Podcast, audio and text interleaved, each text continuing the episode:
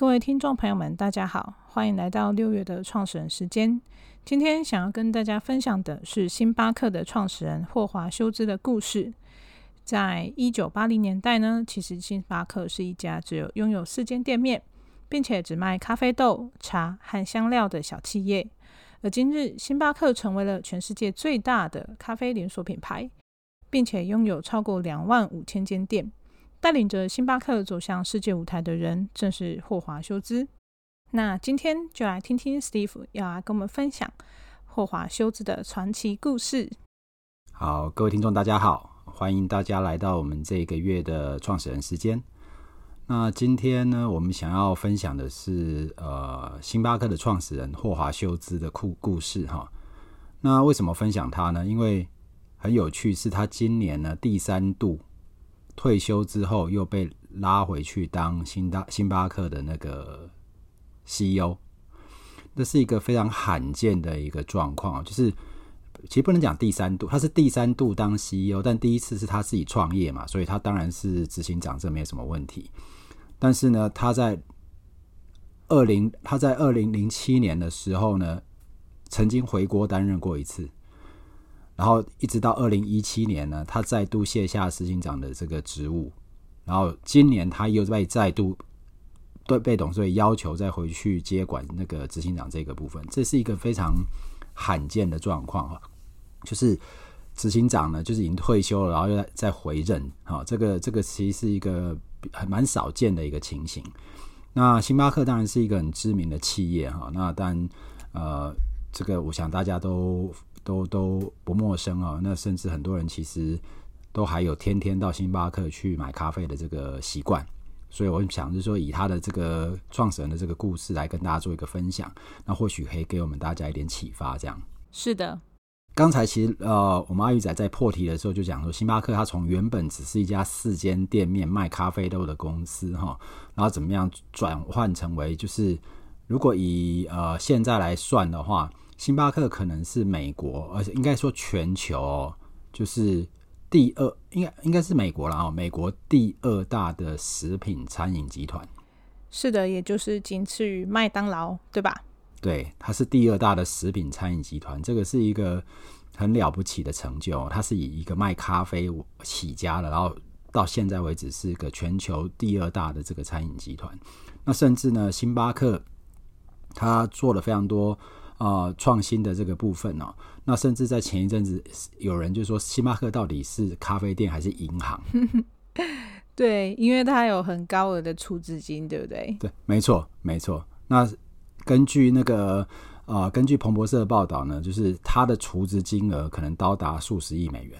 就是它那个我们那个随 我们随行卡里面随时存的这个钱啊，所以他们说星巴克到底是一间咖啡店还是一间银行啊？所以它。这个是一个很有趣的一个经营的一个模式哈，但是如果我们回过回过头来讲呢，就是星巴克这家公司，它的一开始，它不过就只是创始人他对于咖啡的一个热情，然后呢，一直驱使着他到走到现在来。所以你如果看他整个创业，跟他后来在即使他回国的这个路程，其实他都抓了一件非常重要的部分，就是他创业的那个热情。嗯，对，没错。那甚至在当时呢，就是呃，连台积电的董事长张忠谋先生说，他其实最欣赏的就是星星巴克的创业的那个的商业模式嘛。啊、在还没有这个所谓的这些社群媒体出来之前，星巴克是一个就是以这么低的成本却能够创造这么高价值的一个企业，这是呃张董事长非常推崇的这个商业模式啊。所以我们想说，今天呢，可以简单来分享一下他整个创业的历程。嗯，好啊。那我们来看呢，就是说，星巴克其实一开始的时候，霍华修斯他其实出生在一个其实就是一个工人的家庭，所以他家境其实并不富裕。那他的父亲其实就是一个就是开卡车的一个工人这样。那呢，当时其实也没有什么劳工的那个权益啦，或者是对劳工的一些保障，其实都没有。那呃，霍华修斯的父亲呢，在他在念书的时候。有一次，因为寒冷的冬天，因为他在运他在运送的是尿布嘛，他就在做他运送这尿布的过程当中呢，结果他因为在搬的时候不小心受了伤。那受了伤之后呢，就是摔伤了之后，他因为没有劳工的给付，所以他的就是生病这这呃看病的这些钱都要自己付。那更惨的就是因为他受了伤，他没办法工作，所以他就被他就被辞退了。那其实，在当时呢，其实就是他们本来就不是个富裕的家庭。那因为他父亲的那个这样的一个意外呢，其实让生活陷入了困境。所以霍华修斯的成长过程其实是并不宽裕哈，他必须要非常的努力。那他大学其实也不是一个就是成绩非常顶尖的学生，但他在运动方面，他就是他的运动的的表现还不错，所以他靠运动的奖学金也进了大学。可是他其实并不是一个就是所谓这种天纵英明型的这种领导人。嗯，对。啊，只是说他是一个为为了为了要改善自己的生计，他是一个很努力的人，这这倒是个事实哈。那呢，因为他后来他他出来啊，他出来工作之后呢，他也辗转换了一些工作哈。一开始是在运动运动用品的这个行业，后来呢，他跑去卖那个所谓的厨具，嗯哼哼。就是去卖那种厨房用品，这样。那当然有有有那个，就是里面当然也有咖啡机嘛。他也就是因为这个样子呢，所以认识了星巴克这家店。哦，所以星巴克是他们的客户。对，星巴克，因为当时他们就只是在做咖啡啦，就进口豆子这样。那一次的展览的期间呢，那个霍华修斯到意大利去出差，就是意大利就是很多的那个欧洲的这种厨具的展览，然后他就在意大利就是。看到了意大利那个咖啡文化哦，就是意大利人很喜欢的那种意式咖啡。对，他就有很多那种咖啡文化。然后他那那个咖啡文化进去的时候，他觉得哇，那个小小的店里面充满了这个咖啡的香气。所以呢，他就觉得说哇，这个真是一个很美好的这种体验。他就觉得说，如果我可以把这个这样子的一个呃店的模式，如果能够引进到美国的话，这应该会是一个很棒的事情。嗯，对，没错。那时候大概是在一九八零年代，那时候美国并没有所谓的真正这种我们现在知道的这种咖啡文化，但美国人喝咖啡，只是当时的咖啡其实就是这种大量冲泡式的，就是滤泡式，然后就啊，就是他们用咖啡粉，然后加水，然后就是弄在一起的那种，用粉，然后水这样冲这样，所以其实那个那咖啡是很便宜很便宜的，就是那时候的一杯咖啡可能就是只有几毛钱美金的这种。这一种就是水准这样，这也就难怪意大利人都认为，就是美国人喝的咖啡就是脏水，因为它就是粉，然后加水再冲泡，然后它没有什么呃特色，这样就是大家都可以随手都可以做这样。对，那其实它就是一个咖啡，但是它并没有，就是在站在欧洲人或意大利人角度来讲的话，那个不算咖啡嘛啊，而且它就是非常便宜这样子。那所以呢，当时那个霍华修斯他在那个年代要把这个概念。带到美国去的话，那其实是一种创新，因为这种生活形态在美国其实是没有的。对对对。然后他为了想要，他为了想要做这件事情，所以他就回到美国去，因为他在做这个就是厨房用品的时候，认识星巴克的这一群啊、呃、老板嘛。是的，没错。所以呢，他就想说，那我去帮你们工作好了。哇，这么有趣，就直接跑去他们那边工作了。他就先到星巴克去工作，这样，然后呢？后来呢，他一直想要说服星巴克的老板说：“你应该要把意大利意式这种咖啡文化引进美国。”这样哦，那他们有同意吗？那当时星巴克的老板其实我就是做批发的，就是在卖豆子的啊，他其实没有想要这样去做。那也就因为这样子呢，其实星巴克的前身并不是真正星以星巴克开的咖啡店啊，因为他们不是卖咖啡，他们是卖豆子。对，所以那时候，当时呢，霍华修兹呢，他就自己就是筹资，然后呢，去开了一家用意大利名称啊、呃、来命名的这个咖啡馆。哇，这么有毅力啊、哦！所以他就是用意大利的名称哦，然后去开了这个咖啡馆，然后他就想说，我就是要开，因为既然你们不开，那我就自己来好了。所以他就他就筹备了那他的那家名字，他是从米兰的一个报纸的名称啊，那个那个意大利文我也不太会念哦，它其实就是一个《每日报》的这个名称哈，应该是应该叫做 Il 呃 Giornale Giornale 这类类这类的这种发发音这样出来的这个叫美，它其实是用《每日报》的名称把它弄过来，然后用那个名称他去开店，但是他当时要开店的时候，其实他也没有钱啊。所以他就是跟所有的创业者一样，他必须要去筹资，然后呢，才有办法把他店开起来。所以呢，他当时呢算一算，他应该需要一百七十万美金，然后筹到这个钱去支持他的计划。所以他就想说，好，那他就开始去利用他过去的人脉啦，他开始去筹资。那当然，我们现在看到很多这种已经上市的这种公司，它光鲜亮丽的一面。但是事实上，一开始的时候，所有的创业者都会经历过这个过程，就是你这个新的商业模式，人家其实根本不知道，也没办法想象。所以这些投资者，他一定没有办没有办法，就是马上就是说啊，我拿出这些钱来资助你的企业。嗯哼哼。那所以他当时就想说。啊、呃，我我把这个计划去跟人家讲，结果呢，他总共见了两百四十二个投资者，他见了两百四十二个投资者，啊，被拒绝了两百一十七次，最后才募得他足够的资金。所以我想就是说，啊、我们回过头来讲，就是说，谁现在正在创业或是有心想要创业的这些啊、这些听众们啊，创业的过程其实是辛苦的。尤其是当你今天的商业模式可能是现在的人都还没办法想象的时候，你当然必须要有足够的热情支持你这个创业的梦想，但是你也必须要有足够的毅力，愿意经历过这些挫折，你才有办法就是让你的计划得以实现。那我们今天看到这个星巴克的这个霍华修兹，他这个创业他有热情，他想要这样做，他说服不了他的老板，他就自己来。然后自己来呢，他必须要说服那么多的投资者，见了两百四十二个，总共被拒绝了两百一十七次，他才募得这个资金。所以热情加上你的毅力，当然你还有一些你的很好的想法，当然也是需要了哦。但是从他的身上我们可以看到，就是要创业成功，至少你对你所做的东西是必须要有热情的。对，没错，而且我想还要有强大的毅力，能够坚持下去，对吧？对，而且你必须要坚持，你愿意为了你的梦想必须坚持。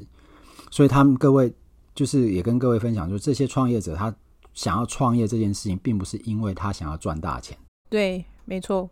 而是他想要他想要成就的一个他的梦想，这样。所以这就是他第一次创业的一个过程，这样。那所以他创业完了之后呢，他其实就开始扩展，扩展到最后呢，他决定就是到最后那个星巴克原本他的老板，星巴克的创始人的其中之一个，他就看他的这个原本他的员工做到这个成功，那或许这些创始人也觉得就是啊，我们经营这家公司久了，我也觉得累了，所以他就跟他就直接去告诉他的那个以前的员工，就是修兹，跟他讲说。啊！我现在想要把我的公司卖掉，那你要不要来买？后来呢，霍华修斯呢，就是把星巴克买下来，所以才变成现在的星巴克。哦，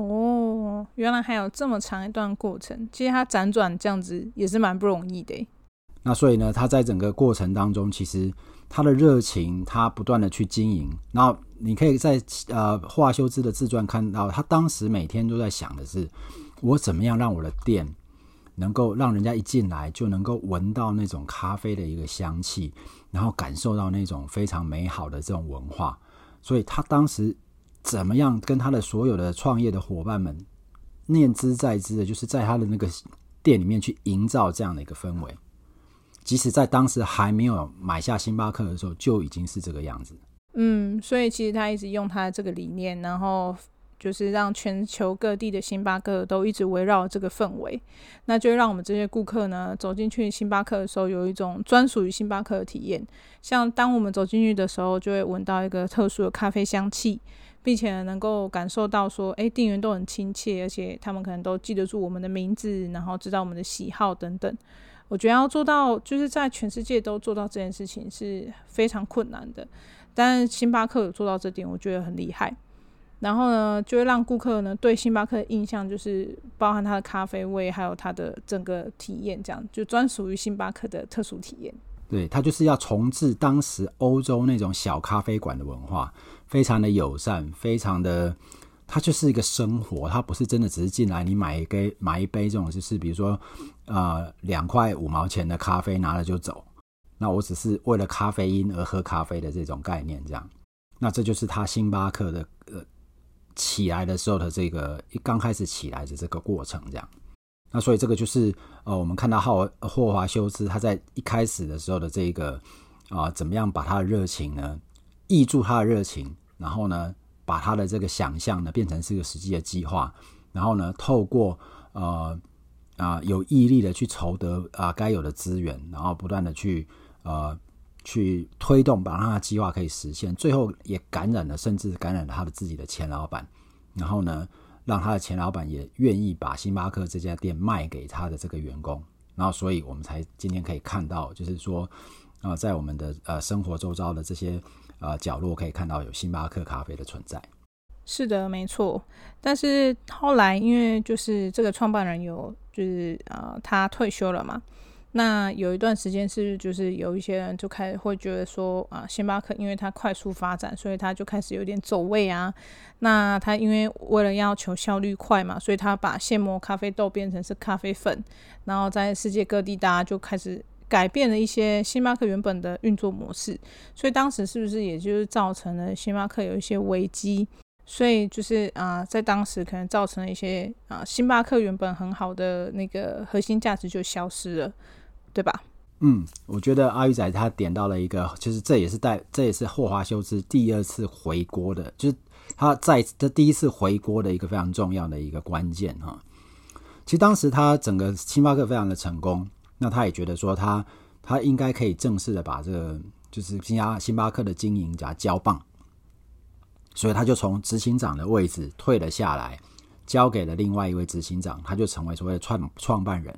他当时就希望能够用创办人身份去推广这种美好生活啦，然后是一些公益的这个这个概念，这样。那把每日的这个营运的这个事情就交给了啊新任的执行长。嗯哼哼。但是呢，很有趣的是。霍华修兹后来，他回回国担任执行长之前，其实星巴克当时的整个业绩跟股价其实是好的。为什么呢？就是公司一大了嘛，那他他开始就开始想说，哎，那我可以做什么？我可以做什么？然后上市公司其实一直以来都会有两个最被就是所谓的分析师关注的部分，就是你有没有开发新的产品，增加新的营业额。另外一个就是你有没有就是就是降低就是你的营运成本？那因为当你的营业额增加，你营运成本降低的情况之下，站在股票市场的角度，就是分析师的角度，你公司赚钱是越赚越多。嗯，对，没错，正常来讲的确是这样子。对，所以以股票的角度来看，一定都会从这个角度去看，因为他看的是短期，可能每一季每一季的获利这样。所以这也常常也会成为很多上市公司的魔咒。嗯，对，因为如果想要降低成本，然后又想要开发新的东西，其实很容易会为了就是为了要开发，然后就仓促的准备，结果最后就失败了。这样没有错。所以当时其实在他交棒之后的那段期间，一开始的时候，其实星巴克的整个成长是非常快速的，利润也很好，股股票市场也给予很好的评价。可是当时就是已经从执行长位置退下来的霍华修斯，觉得总是有一点点不太对劲，因为他发现他在去他的星巴克的时候，他觉得星巴克跟他过去刚开始创立星巴克的时候有点变得不太一样。比方说，他举了最有趣的例子，后来星巴克开始卖很多内食、三明治啊，然后加热啊，就是这种有有起司的三明治等等。当你从整个增加营业额跟扩充产品线的角度，他这样做其实并没有不对。可是他去的时候，他发现一个非常根本的问题，就是那个在烤那些食物的味道压过了咖啡该有的香味，所以他就觉得不太对。因为当时星巴克最被人称道，就是你走进星巴克的时候，那一种欧洲咖啡那个咖啡那种氛围，你可以闻到很浓郁的咖啡香。的那种感觉，他就觉得不太对劲。再来就是因为你整个产品线变多了，员工也开始变成手忙脚乱。我要做这个，我要做那个。然后咖啡呢，在煮的过程当中，也慢慢慢慢丧失了那种要把那种咖啡氛围做出来的那种感觉。对啊，没错，就是如果说现在客人变多了，那我的商品也变多，我为了快速，我可能就不会那么注意这个啊、呃、咖啡烹煮的时间，或是料理烹煮的时间，我可能就会比较随意这样子。所以他当时就觉得越来越不太对劲，所以他为了这件事情呢，他其实在过程当中也做了非常多，他发现了，他回过头来回馈这个部分，可是呢，站在整个营业的角度来讲的话，这个回馈。跟整个营收目标的时候，其实就产生一些冲突。也就是说，那所以我们现在是不卖这些热食吗？那不卖这些热食的话，这个营业额要怎么办呢？那因为他又已经交棒执行长，所以变成在这种事情上面，他其实变成没有太多的能力去改变这些事情。但他又看到这个潜藏的危机，在长期来讲会威胁到星巴克的生存。然后再来，他当时其实引进了一个制度，就是。他叫做星巴克，星巴克里面的这些人，他叫做 barista，就叫做咖啡师。那这咖啡师其实就是要给这些呃工作的人一个一个有点像是一个专业人士的那一种骄傲感或荣誉感。他开始发现这些东西慢慢不见，啊，这会慢慢的侵蚀星巴克的文化。所以这个创办人很特别的是，他并没有因为已经累积了这么大的财富，然后他开始就是。不去注意这些啊、就是当时整个整个星巴克啊、被人所认可的这个核心的价值，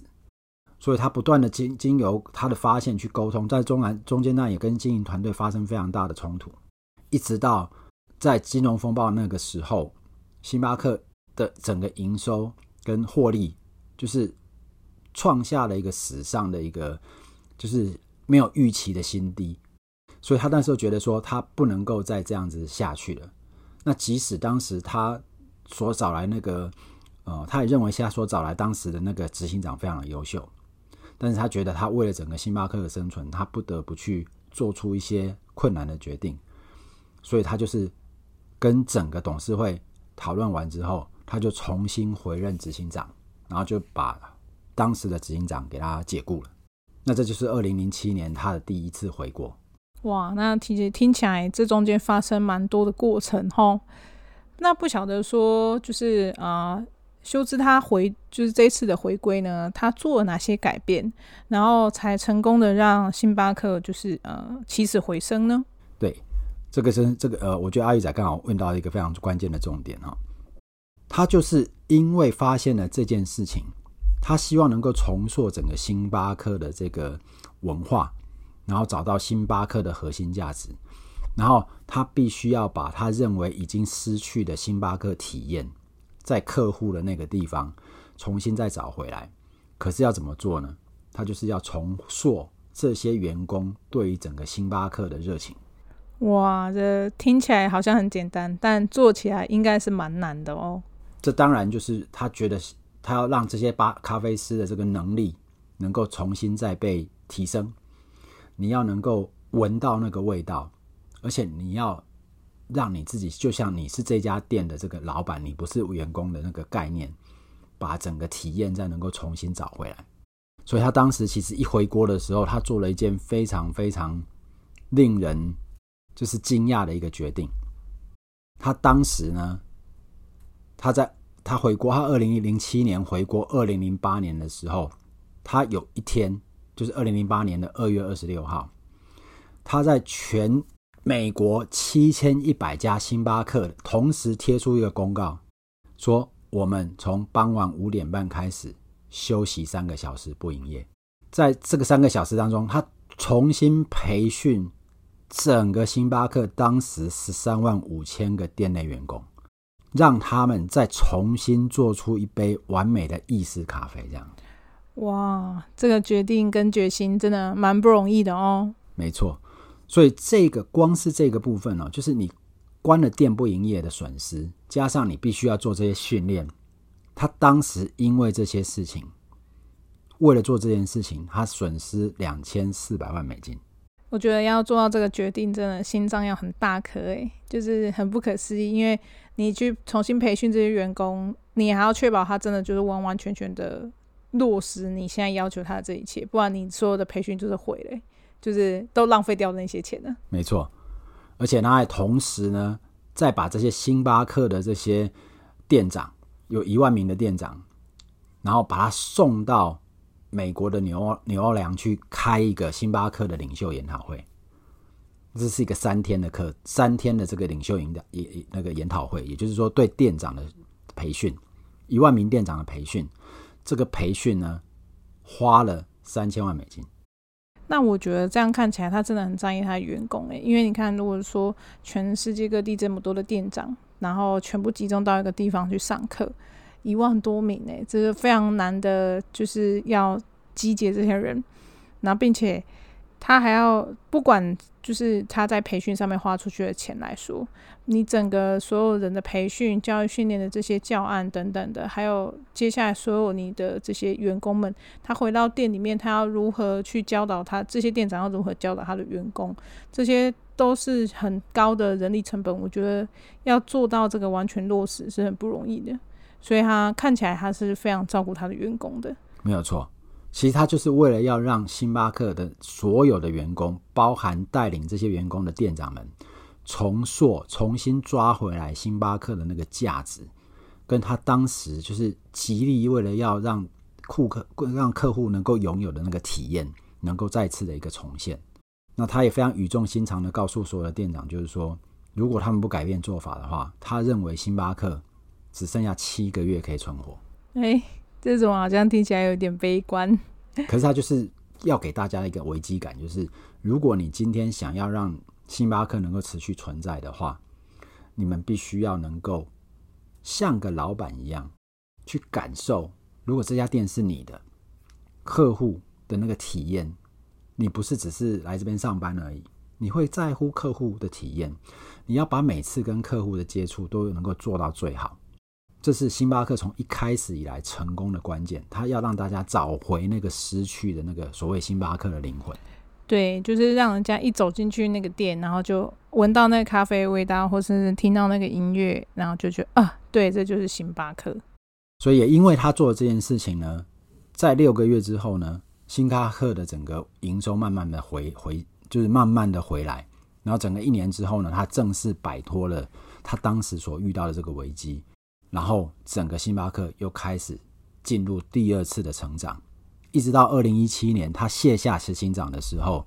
星巴克已经是在全球六十五个国家拥有超过两万五千家店，总营收超过一百六十亿美元的公司。这就是霍华修斯在二零零七年回国之后所为星巴克带来了整个第二次的一个成长。所以，他就是一个就是。很注重就是这个啊，找到公司核心价值，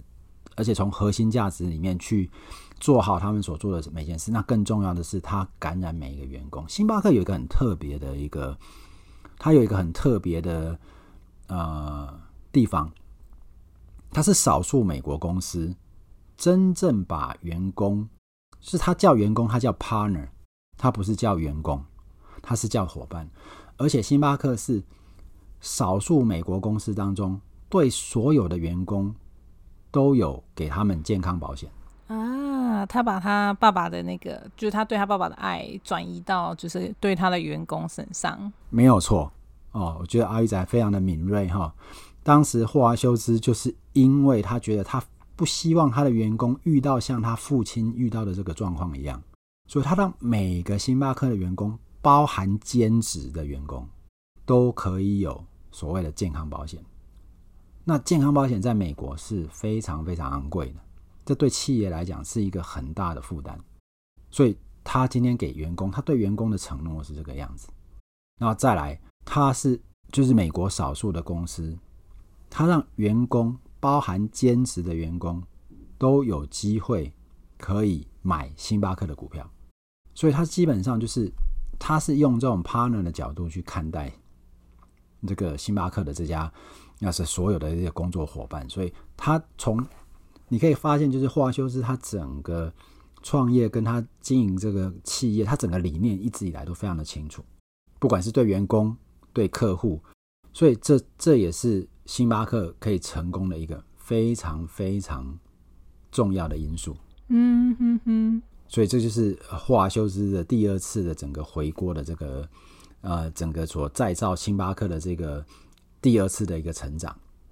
那我记得在呃，应该在几呃，应该在应该一两年前吧，我有听过一次对呃霍华修斯的访问，他去定义星巴克是一个很有趣的定义啊。他说：“哈，星巴克不是在卖咖啡。”他说：“星巴克真正的重点是人，咖啡只不过是刚好拿来完成这件事情的一个工具而已。所以这个很有趣哦。他说他的英文叫做他说他说 Starbucks is not coffee business。他说 Starbucks is people business happen to serve coffee。所以他想到的其实不是真的只是在卖咖啡。”因为你如果是卖咖啡的话，你就很容易看到哦，我咖啡我就是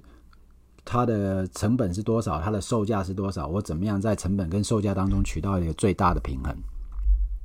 不是，它其实在卖的是一个，它是卖人的连接。所以你到星巴克去，你你你今天你今天享受到的不是那杯咖啡而已，而是那整个氛围、那个文化、那个香味，还有你在那边可以跟不同的人可以偶遇的这种。种种跟人相关的这些体验，对，他是借由星巴克这个地方，然后把一群可能喜欢咖啡的人啊，或者是他们有其他空间需求的人，像可能他家里不方便，或是公司不方便，他想要去一个不同的地方换心情工作啊，或是有人要聚会，那就可以选择星巴克。所以就是一个，就是一个家跟工作地点以外的第三方空间。那我觉得这样的做法其实也很酷，因为就是它整个装潢还有包含整体的氛围，都会让人很想要待在那个地方。是的，所以你可以看哦，就是说这几年来有有一个词非常有名，或者很很多人常喜欢用，叫做体验经济。可是如果你仔细去想，星巴克其实是体验经济的前锋。所以你看哦，它等于是从在一九八零年代的末期开始，它就让你去体验。所以你买到的是一个体验，你买到的不是只是一杯咖啡。那因为这个体验，所以可能一杯可能售价一块钱美金的咖啡，你在星巴克它可以卖你五块，卖你六块，等于是数倍于那种我只是进去买一杯咖啡出来的这个状况这样。所以我我如果说我们可以从整个新从这个话就是在得到第第二个创业的体验，就是在创业者成功之后。往往会因为成功而去忽略了当时成功时候你非常重视的这个价值。可是他在危机还没发生之前就体验到这个价值的重要性，然后他能够在危机发生之后用尽他最大的力量，重新再把那个价值找回来。所以这也再创了星巴克第二次的成功。所以，我们讲他第一次他在创业初期给我们的第一个启示是热情跟坚持。那第二个部分就是他必须重新的去巩固跟拥护、维护整个公司的核心价值。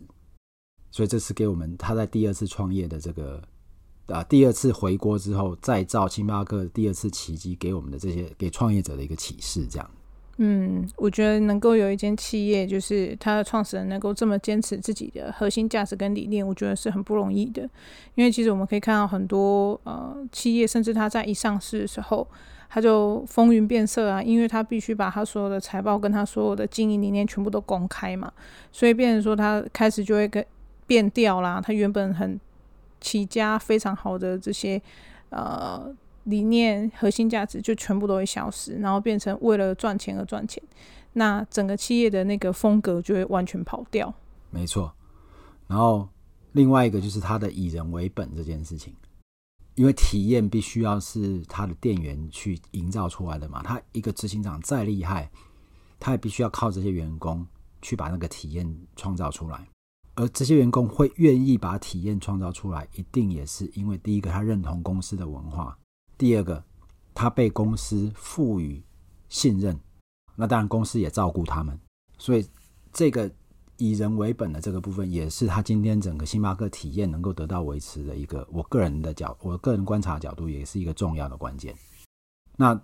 当然，霍华修斯在二零一七年呢，离开之后，他在今年又被再次叫回星巴克去当执行长。只不过这一次呢，我们在观察他回任这件事情，我个人的看法是稍微跟前两次会有一点点不太一样。嗯，因为其实最近看起来星巴克好像也没有什么重大的就是经营危机啊，对吧？的确没有错。在在整个疫情的情况之下呢，其实星巴克的成长并不差。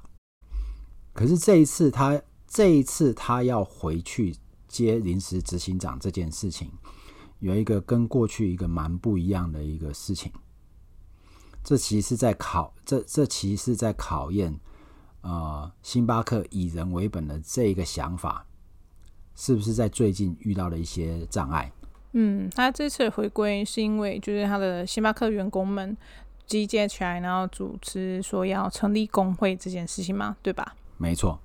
因为工会有一个很大的目的，就是他要把员工团结起来去对抗所谓的资本方嘛。就是以啊、工会的部分，就是他想要做到的是这件事情。可是这件事情，其实站在霍华修斯的角度来讲的话，他是一个我们这样看好了，你。对一个非常照顾员工的企业主，突然员工组合起来，就是我怕你不照顾我，我我想要为我自己争取更好的利益的时候，这个其实对整个呃对员工念之在之的这样子企业主的一个想法，其实会带来一些蛮大的挑战啊。但是因为整个星巴克已经成长到人这么多了，然后整个员工的想法。啊，在这几个世代，然后也经历过这么多的整个社会的一个变迁，跟过去就是刚开始创业之初的那个想法，其实是有点不太一样。所以这个其实对呃霍华修斯来讲的话，这是一个蛮大的考验，而且我觉得是直接会去会去直接会去呃冲击到他其实非常赖以为骄傲的一些以人为本的价值。那我。会找他出来的原因，其实是因为其实就是星巴克这样子的一个状况，可能不是其他人能够处理得了的事情，所以变成要去借助整个呃创办人的这个魅力，看能不能够就是让这件事情圆满落幕。所以这个是这个这个是呃，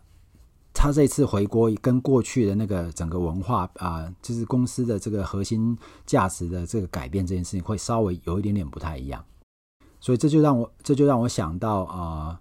啊、在呃好啊、应该蛮长蛮蛮久，就是已经好几甚至已经十年以上了哈。呃，张忠谋董董事长曾经从台积电退休，又后来又回国的那个状况有一点点类似啊，就是当时有大批员工出走的这个状况吗？对，就是当时就是因为他交棒给新任的执行长嘛啊啊、呃、蔡立行。然后呢，当时也因为整个，因为刚好又遇到那个二零零七年的金融风暴嘛，然后整个呃半导体产业也遇到整个啊、就是有很大的这个压力的情况之下，为了要满足所谓的成本的优化这件事情，就开始去做很多啊、就是精简人力的这件这个部分。那这个部分其实到后来，其实呃，当时啊、台积电也是以人为本的这种。行业，因为人才在人才在高科技业其实相对其实非常重要的，所以当时其实有点冲击到台积电整个价值。那这件事情也闹得非常非常的大，然后最后呢，呃，张忠谋董事长他不得不重新再回国，然后把啊、当时的整个对当当时的执行长蔡力行把他换掉，然后重新去执掌台积电，然后一直到。前几年他在退休，这样，所以这一次霍华修兹在回国啊、星巴克要去处理这个问题，我觉得那个跟当跟台积电有一点点啊、有一点点类似的一个地方，所以啊。这个是我觉得这一次星星巴克的创、呃、那个创办人在回国，我觉得有一个蛮蛮值得观察的一个重点，他是不是能够如以往的能能够这么好处理这个相对来讲只是为了呃相对于这个所谓的维持核心价值这个这件事情要复杂很多的这个人事的一个问题，所以我觉得这个对这个对呃霍华修斯或对星巴克来讲会是一个蛮蛮值得观察的一个挑战。那所以这一次呢，我觉得这个挑战会跟过去稍微有点不太一样。那当然，我们如果从呃过去的这个他的经验，尤其是你从那个呃财务的角度来看好了，其实就是很多呃，星巴克其实是很多那个投资者或者就是像这种呃分析师这一类的，其实他对呃霍华修斯回去，他其实抱有蛮大的期待，因为他在创业的时候，从星巴克从无到有，他第二次他第一次回国的时候，把星巴克从危机把它整个在整个成长起来，所以他大家以财务的角度会觉得说，嗯。他的回锅每次都会造成整个星巴克的的一个再次的提升，所以当然你从财务的角度来看的话，看好他这次回锅的的这种，尤其是从财务的角度的的那个观察呢，其实是蛮多的，就是蛮有这方面的人在是用从这个角度去看的。也就是说啊啊，过去他曾经成功，他回国的时候也在成功，所以他这一次回国，其实大家也是看好他能够把这件事情处理好。但这个比较是从财务的角度去做这个观察，而且是从过去他成功的经验，然后去预测说他这一次应该也能够做到这件事情。那另外一个呃，我们如果从整个公司的整个永续经营的角度来看的话，他的的确也暴露了一个隐忧。对，就是像他现在这样一直重复的回来接管星巴克，其实也会让人家觉得说，哎，会不会是你们？就是后继无人啊，没有人有办法承接星巴克的这些业务。没有错，也就是说，星巴克已经是一个这么大的企业，好像他的创始人一直离不开。嗯，对啊，像这样下去的话，就会让人家觉得说，哎，这个企业这样，如果未来没有人接班，其实也是蛮危险的。是的，所以如果说你除了从整个呃永续经营跟整个接班人的制定的这个部分。就说一个这么大的公司，它没有一个完善的接任计划，其实对整个管理来讲的话，是还蛮让人意外的啦。所以呢，基本上如果从这次他的第二次回国哈这件事情来看，他第三次担任执行长的角度来看，我觉得当然他有正面的价正面的部分，因为创办人一定是最了解公司，创办人一定是啊、呃，对很多人来讲，他有所谓的精神的号召力。那所以基本上就是以他来来来担任这个呃临时执行长的话，有他的好处。但如果从长远的角度来看，这个接班问题一直不解决，那再来呢？呃，创办人他经历过这这么长的时间，他的体力跟精力跟过往可能已经不太一样。哦，对耶，他好像已经快要七十岁了。对，那再加，当然七十岁不算老了。啊、但毕竟就是说，整个跟他当时创业时候的这个经历啊，各方面其实是的确有不同。然后再加上整个社会环境在这几十年来也发生蛮大的变迁，所以呢，这个其实对对一个这么这样巨规模的公司来讲的话，其实也代也背后也是代表了一个蛮大的挑战。所以呢，我们如果从这一次整个星巴克的这个啊、执行长的。啊，三度担任执行长，两度回国这件事情来看，星巴克这样的一家公司，不管是身为创业者，或者是对商业策略啦或商业经营有兴趣的朋友呢，这里面其实有非常非常多值得我们去观察跟细细品味的地方。那当然，它里面提到就是一直没办法接班的问题啦，整个环境的挑战等等。那当然也是对已经是呃企业经营者来说的人来说，他当然也有一些我们可以值得借鉴跟可能反省的地方。那这就是我们这一次针对啊啊、呃、星巴克这家这么知名的公司，而且我相信星巴克对所有就对很多听众来讲的话，可能跟你的生活也有非常密切的这个结合。那这个是我们就是很容易就是在呃。在我们生活当中出现的这一家这个品牌，啊、哦，那来看来来来看他整个创立的过程，跟他所经历的这些创办人的这些故事，或许呢，对我们来说呢，啊、能够在我们啊啊、日常的这个商业的这个思考啦，或者是当我们今天遇到一些问题的时候，总是可以给我们一些启发，跟让我们可以反思的机会，这样。是的，那我觉得今天的广播内容非常的精彩，而且非常多值得我们可以去借鉴并且学习的地方。那如果各位听众朋友呢，无论你是呃正在工作，或是你即将想要创业，或是你已经在创业，然后或者是你创业了，你想要你的业绩上面有些突破，或是你想要学会怎么样去做危机处理，以及做你企业上面的策略规划，都欢迎到史蒂夫的脸书上面去留言以及私讯他。